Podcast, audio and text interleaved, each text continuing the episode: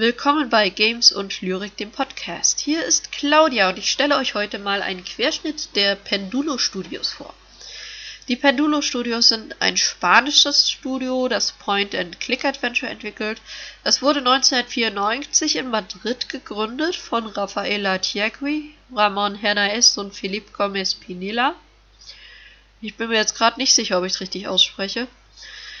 2001 brachte das Studio dann den ersten Trilogieteil Runaway A Road Adventure heraus, womit es einen großen Durchbruch schaffte.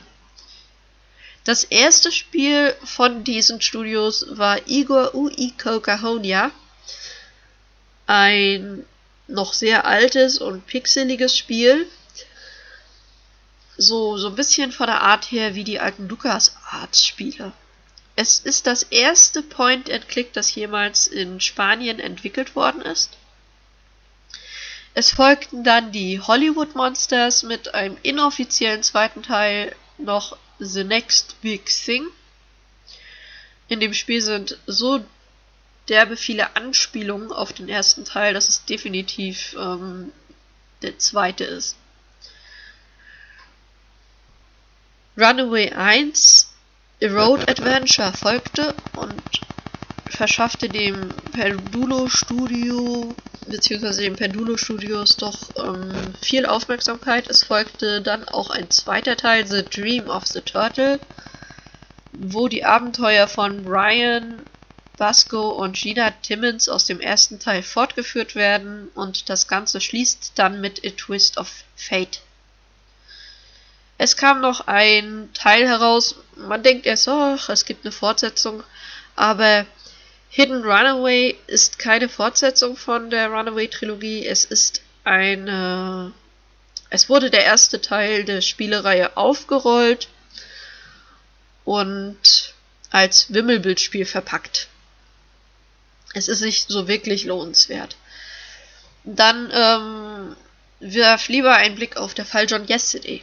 Der Fall John Yesterday ist ein Dark Thriller mit Mystik, Satanismus und ähm, Yesterday Origins ist in die Fortsetzung davon in ja von der Art her genauso aufgezogen, mystisch und ähm, ein bisschen gruselig.